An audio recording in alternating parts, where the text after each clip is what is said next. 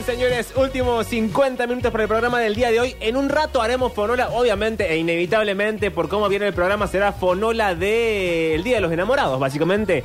Así que eso lo haremos a las 5 y media. Pero, hasta que eso llegue, hasta que eso suceda, el señor Santiago Miranda, eh, en su columna, que ya vamos por la tercera, ¿no? Es la, Vamos por la tercera columna, la exactamente. tercera emisión de esta columna en la cual habla de comedias o comediantes o Exacto. cosas cómicas o cosas graciosas o chistes o cosas que, bueno, en fin, cosas que nos hacen reír.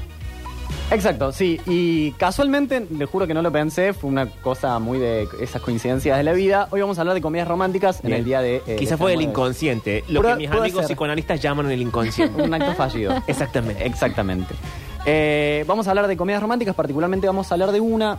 En general voy a historizar brevemente la comedia eh, romántica, un género que supo tener en determinados momentos del cine una importancia particular, Sí. un género muy popular en determinados momentos de la historia del cine, caso de los años 30 y 40 con la School Comedy, por ejemplo, y después que más cercano acá en- en- a la historia, durante los 90, post la película Cuando Harry conoció a Sally, que es como la piedra angular de las comedias románticas, tuvo un rival muy importante que duró hasta la primera década del de, eh, el 2000. Hoy lamentablemente se encuentran en un estado, muchos autores dicen de extinción, gente que ve digamos. porque la comedia romántica. Exactamente, es una lástima, pero es cierto que en determinado momento, particularmente en esto, el arranque de este siglo, eh, luego de que se desgaste de alguna manera el género, el género porque es bastante formulaico y se empezó a estirar mucha vista en películas que dejaron de eh, funcionar, básicamente, que repetían fórmulas que eran muy cliché y demás.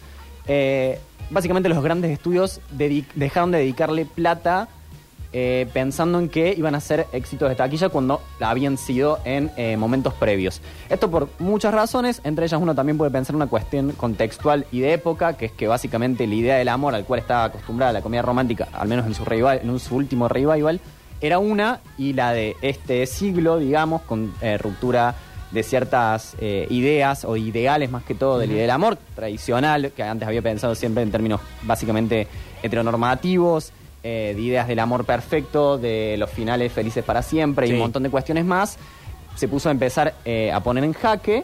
Y por otro lado también tiene que ver un poco con cómo se mueve la industria del cine, que básicamente dejó de apostar en estas películas. Hoy, en su mayoría, apuesta por películas grandes que o van a ser ganadoras de premios, las películas llamadas de prestigio, por así decirlo, y después la de eh, boludos con capa, básicamente. Bien, o sea, hicieron como Franchella, se dedicaron al prestigio. Exactamente, se fueron a dedicar al, al- al prestigio.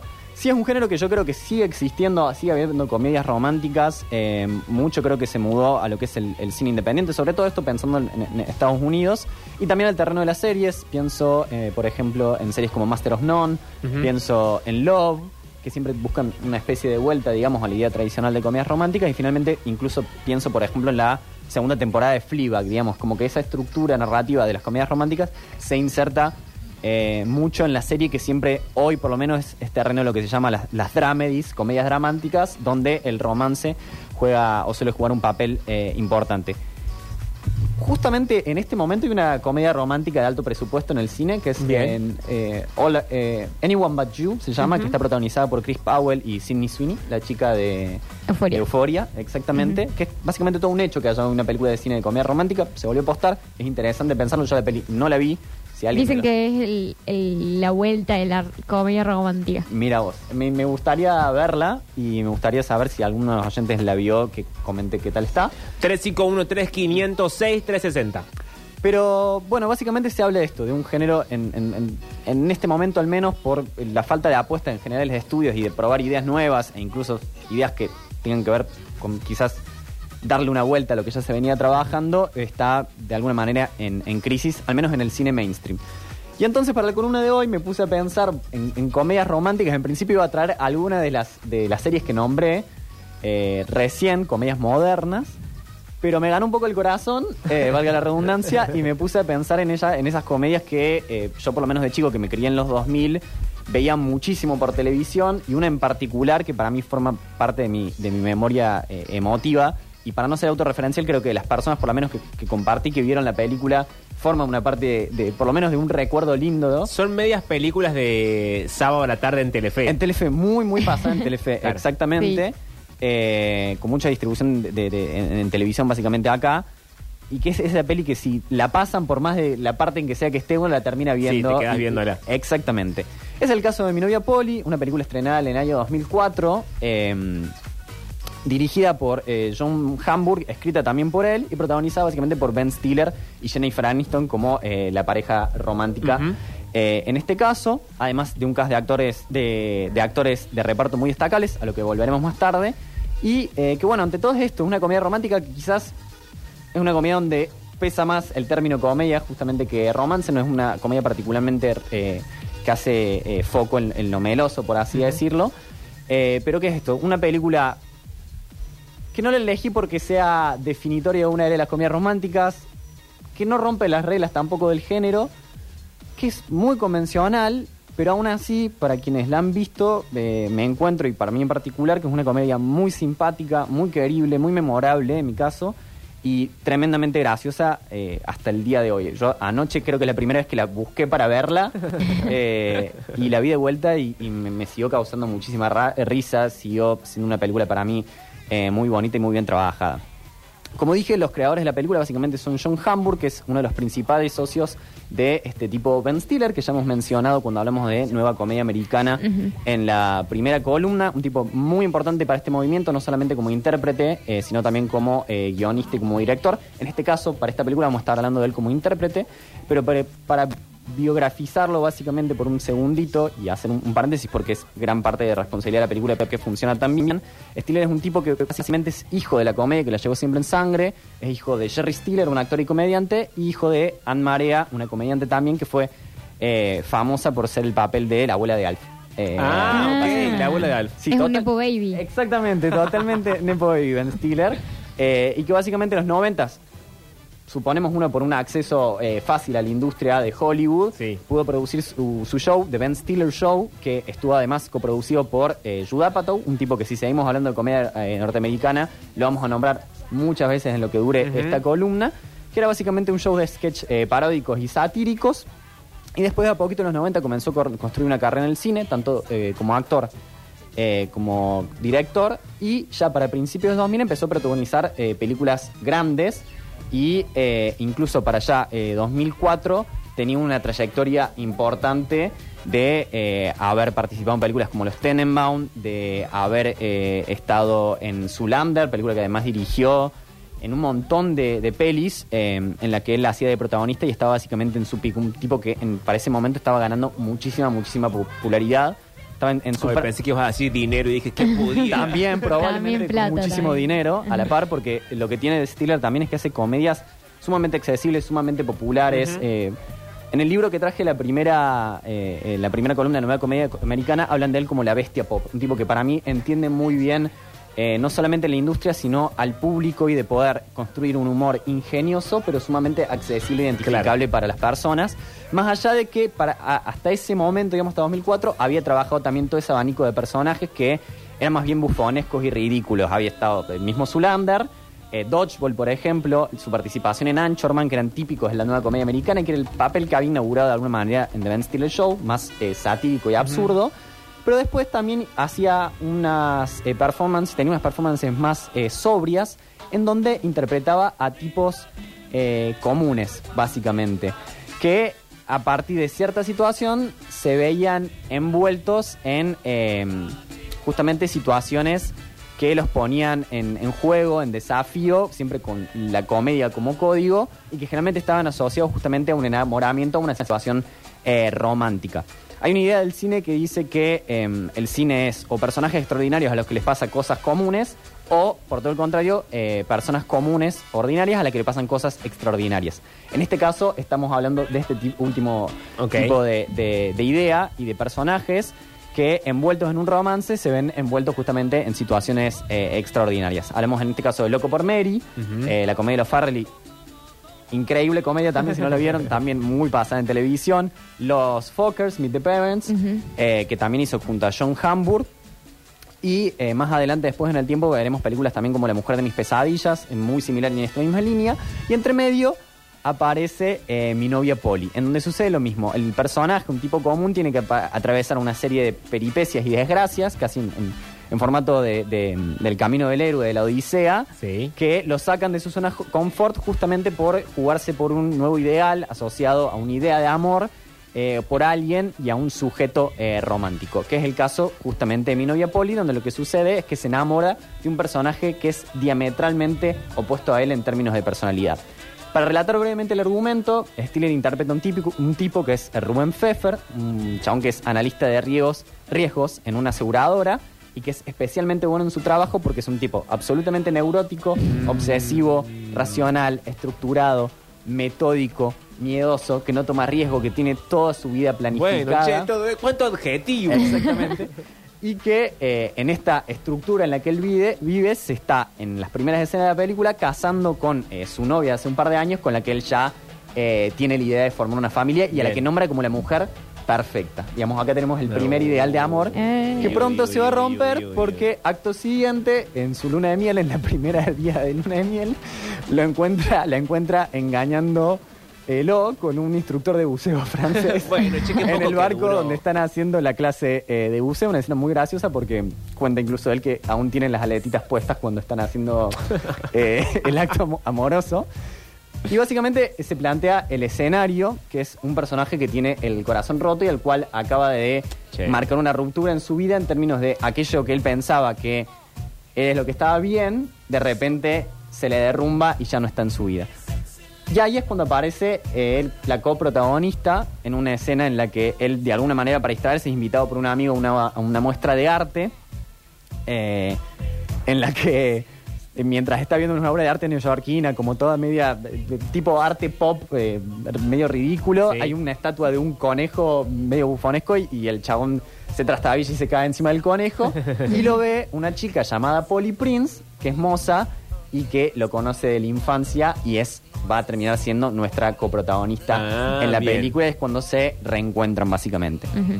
Vamos a hacer en paréntesis, Polly Prince interpretada por Jennifer Aniston, que en ese momento estaba atravesando la décima temporada de Friends, ya terminando eh, las series más populares eh, de todos los tiempos, y que eh, justamente por esto venía de 10 años de hacer eh, un training en comedia situacional, con un timing para mí afiladísimo y también en este en, en su peak de eh, belleza, carisma, naturalidad, o sea, con una para mí, a- a- adaptación a la comedia y al tipo de comedia justamente en, en vínculo con una química con otro actor, eh, muy desarrollada.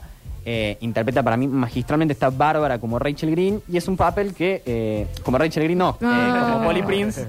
Eh, y es eh, un papel que curiosamente hasta ese momento eh, Aniston no había hecho tanta comedia romántica conocida. Se te cayó el brazo en el micrófono, Sí, perdón. sí. Ah, ok. Lo estoy sosteniendo. Está bien, está bien, está bien. Porque Tranqui. te veo muy agarrado el micrófono de una forma en la que ya no era cómodo y dije, ¿qué le está pasando? No, está bien, tranqui, tranqui. Fue lo de Rachel Green la se estabilizó. Ok, Sí, sí, sí, Eh, ahí fue- la, la dejaste fuera de eje. Sí, sí. Bueno, interpreta a, a, a Polly, eh, que bueno, es uno de los primeros papeles de Aniston en, en grandes, digamos, en comedia romántica, un papel que después va a dominar con maestría en un montón de comedias que va a hacer después. Hasta ese momento no había trabajado, curiosamente, en, en grandes comedias románticas, pero que le queda eh, eh, perfecto, hay un traje que le queda perfecto. Sí, a diferencia quizás de Rachel Green, el personaje interpretado en Friends, que era eh, más coqueta, acá en este caso hace de una eh, mina mucho más bohemia, descontracturada, incluso al- algo destartalada.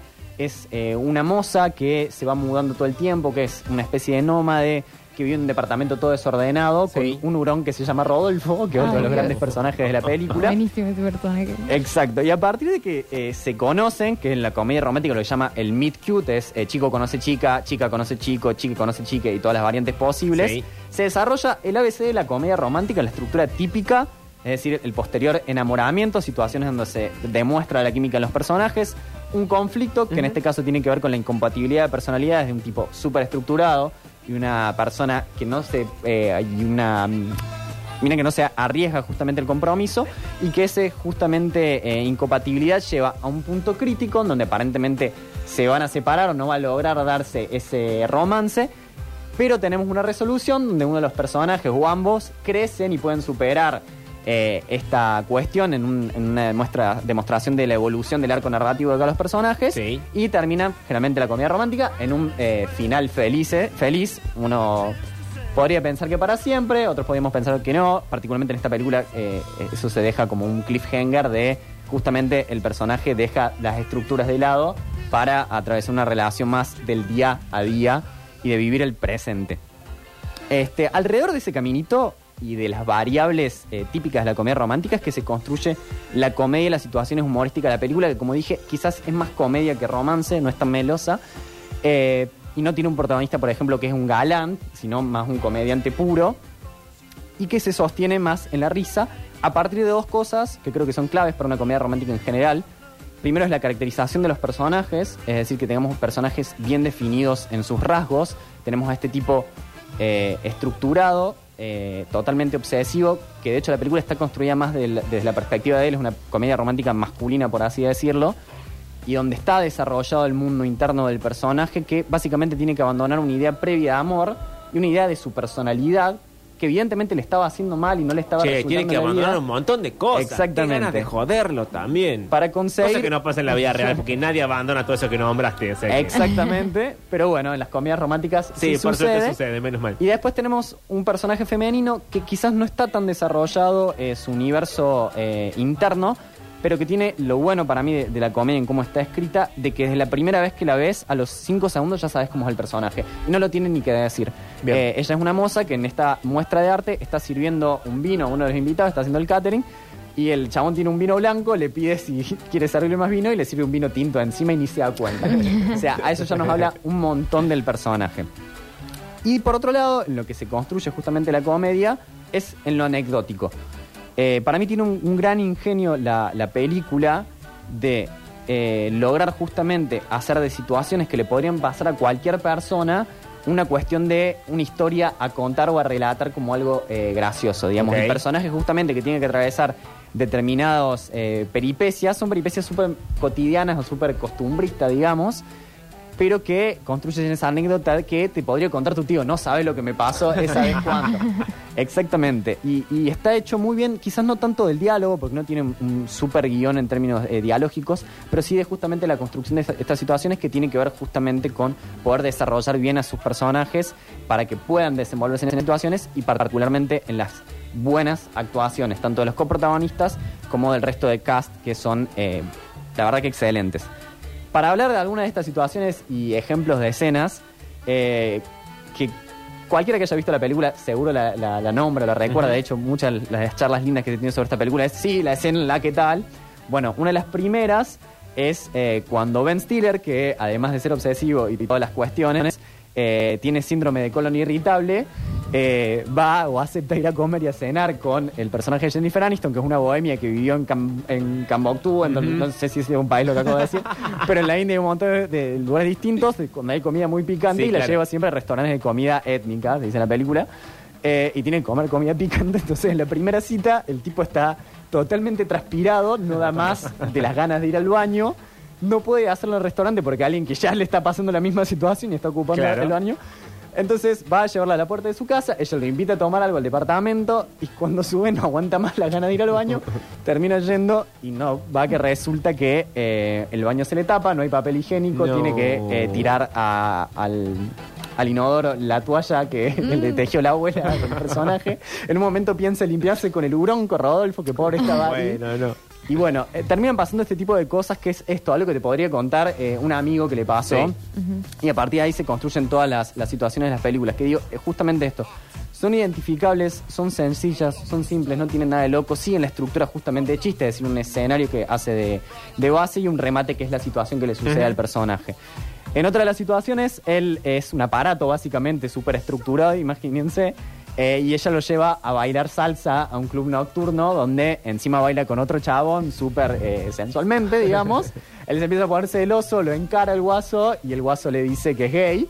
Una vez que le dice esto, él le pide por favor que le enseñe clases de salsa. Bien. Y a partir de esta, toda esta cuestión de él poder salirse de su estructura a partir de, de- de este otro personaje que llega a su vida y que él de alguna manera se empieza a reencontrar consigo mismo. Eso es lo que tiene de alguna manera de lindo la película en términos de construcción narrativa. Y bueno, termina en una escena sorprendiendo al otro personaje con una clase de baile espantosa, pero que todos ven como magnífica. Stiller acá hay que destacar interpretaciones es maravilloso, es un tipo que para mí está hecho para la comedia eh, y que la domina a la perfección, sabe cuándo ser sobrio, sabe cuándo no, sabe eh, cómo utilizar los gestos. eh, no es tanto el humor físico, si bien la película tiene mucho esto del slapstick, es decir, cosas y personas que se golpean, porque repito, es un humor bastante accesible y efectivo, pero que no caduca. Y después también tenemos el resto de las interpretaciones en las películas que son muy buenas. Eh, de secundarios está Deborah Messing, que hace de Lisa, la ex esposa de Rubén. Eh, Deborah Messing la pueden tener por Will and Grace, muy conocida también por hacer comedias románticas, y que hace en este caso el antagonista o el anti-ideal de amor que representa la película. Tenemos a Hank Azaria, un actorazo también de comedia, muy actor de reparto, que hace de Claude, el instructor de buceo con el que la engaña. engaña. eh, que tiene una muy linda escena porque apenas la termina de engañar a él Sí. y él lo encara, él le cuenta una historia súper ridícula y, y como una especie de epifanía sobre Hipo, el hipopótamo, que es feliz porque es un hipopótamo, y le cuenta Ok. una estupidez. Y el chabón lo ve como que me está diciendo y lo quiere matar. Y encima tiene la mala suerte de Stiller de que cuando presenta todo su acting de estar enojado y de querer irse de- del lugar donde están de vacaciones, eh, a ellos dos se le cae el auto por estar apurado, se le rompe, incluso es Claude, el mismo tipo con el que engañó a su mujer, quien lo lleva en el- en- al aeropuerto con una No. motoneta y están No. los juntos. Después tenemos a Alec Baldwin, que interpreta a- al jefe de la empresa, que lo hace muy bien también. Tenemos a Lela Man- Van Liu, uno de los personajes que es uno de los asegurados que, con los que trabaja Rubén. Todo el tiempo en paralelo está trabajándose la carrera que lleva eh, el personaje principal y cómo eso también influye en su vida. Un tipo que es, está a punto de convertirse en CEO, necesita que Rubén lo asegure, pero es a la vez es adicto a los deportes extremos, entonces se ve todo el tiempo envuelto en situaciones de eh, peligrosa, eh, de una ridiculez, de una, ah, de una peligro- peligrosidad ridícula. Peligrosidad Era muy difícil a mi favor Sí. pronunciar eso. Eh, pero no sé, en una escena están jugando a Es racquetball. salen ridiculez unos- peligrosa, no era más fácil. sí, no sé. Eh, en una escena están jugando racquetball, se le salen los dientes, se tira a un edificio. Bueno, tiene toda esta. eh, la película está con esto de la comedia slapstick, del humor físico, que también es muy interesante. Después está Rodolfo, que también es el hurón, que se golpea todo el tiempo. Y aparece después el, el personaje que para mí se roba la película, que está interpretado por el genial y ya fallecido actor eh, Philip Seymour Hoffman que hace de eh, Sandy Lyle, que es el, el personaje más memorable, no debe tener ni más de 20 minu- minutos de película, pero cada escena en que está se la roba. Hace de lo que en la comedia romántica se llama el wingman, que es el amigo o amiga de los coprotagonistas y que lo ayudan a poder desarrollar el romance, por más de que muchas veces atenten contra él. Y en este caso es un tipo que es actor, eh, un actor que vive de un éxito pasado, de un One Hit Wonder que hizo cuando era chico, que después no lo recordó nadie, y, pero él aún cree que es famoso y que tiene una vida glamorosa, Pobre. eh, mientras está haciendo teatro comuni- comunitario, interpretando incluso a un personaje que no tiene ni relevancia en la obra. Pero que es, es fantástico, o sea, es un tipo que actúa tan bien y que de hecho no ha hecho muchos papeles como este, pero se lleva cada escena en la que participa. A los cinco segundos de la que arranca la película ya se cae en el piso. Este, tiene otra escena en la que es el tipo que lo invita a la obra de arte, a Rubén, a su amigo, y, y- y tiene que irse porque eh, básicamente se palometea. Es un tipo que generalmente es desagradable, es el código ese. eh, pero que a la vez es importante para la estructura narrativa de la película porque en realidad lo que tienen en común todos los personajes eh, y es el arco que tienen que superar es que eh, no pueden superar una idea del pasado de sí mismos y tienen que renunciar a esa idea para justamente abrazar una nueva, que es lo que le pasa al protagonista, es decir, si cambiar o no. Y en una de las escenas finales de la película, eh, Sandy Lyle, que es eh, este actor, eh, se- estabiliza en una obra, golpea al coprotagonista, hace un escándalo. Viene el padre de Rubén, que es otro personaje también secundario ahí que está pululando, que nunca habla y de repente le da ese típico speech y discurso que aparece en las películas románticas que le da vuelta a la cabeza y le dice, tenés que dejar esa imagen que tenemos mismo. Bien. Esto le impacta también al personaje principal y cada uno van a dar los speeches finales de la película. En el caso de Sandy Lyle va a reemplazar a Rubén en una reunión de la aseguradora que es muy gracioso porque el tipo obviamente es actor, no es eh, analista de seguros y empieza a toser en la reunión a propósito. O sea, que acá un oyente, no, no, no, no te lo quería leer antes para Pero- no, no adelantarme, pero Federico decía la escena en la que Philip Seymour Hoffman chamullando la presentación en la que tose es brillante. Es absolutamente genial y da el discurso final de por qué la aseguradora tiene que darle la oportunidad o tiene que apostar por un, tipo que vive al borde de la muerte y de la, y de la adrenalina de vivir de esa manera. Rubén, a la par, en una escena típica de comedia romántica de cierre, va corriendo a buscar a Polly, que se habían separado recientemente, que se está por ir a vivir a otro país, se está por ir Amo al la escena aeropuerto. corriendo al aeropuerto. Exactamente. Mi escena preferida de la vida. Lo, lo lindo es que no llega al aeropuerto, rompe con cierto cliché. Él igual está corriendo en la calle, no se entiende por qué está corriendo en la calle cuando se puede tomar un taxi. Entiendo que es Nueva York de todas maneras, Sí. pero está corriendo en la calle al departamento de ella, ve que se va en taxi, pero descubre que, eh, eh, que Polly, que es súper descolgada, se olvidó al hurón, a Rodolfo.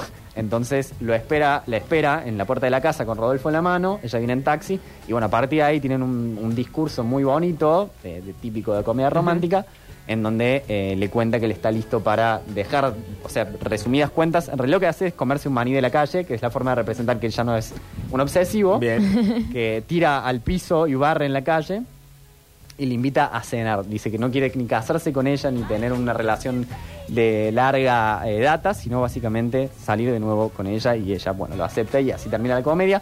Vuelve al principio porque están en la misma isla donde se van de vacaciones para la luna de miel. Aparece Claude, el, el, El instructor, El del instructor. instructor de buceo y eh, le agradece Ben Stiller en un acto de cierre de película re- bastante redondito y se muestra cómo están yendo a la playa, en este caso Ben Stiller desnudo, esto justamente mostrando que de alguna manera está libre y ya es otra Bien. persona. Típico cierre de comedia romántica. Es muy interesante que esta película, que así como la relato es muy sencilla, es breve, tiene sus cositas, pero en líneas generales es súper redonda, eh, hoy quizás no se haría por una cuestión de todas las eh, particularidades que nombramos de- de- recién de época, pero que en su momento hizo millones de dólares, fue éxito de taquilla absoluto, y que me parece interesante pensar en todo caso que, así como los personajes de esta película, donde tienen que abandonar cierta idea del pasado de ellos y abrazar una nueva, las comedias románticas puedan arriesgarse y apostar quizás nuevamente a su eh, existencia, pues son en general películas que nos han hecho reír, eh, llorar y todas estas cuestiones juntas, eh, que es lo que uno de alguna manera busca en una película que le deje algo. Así que así cierro la columna de hoy, quizás un poquito más melosa que de lo costumbre, pero bueno, espero que les haya gustado. Señores, era Santiago Miranda con nosotros hablando de comedias románticas y en particular de mi novia Poli. Eh, al, al arroba de Instagram es arroba. Eh, Santi.miranda. Eh, Qué difícil. Santi.miranda guion bajo guion bajo, ahí está.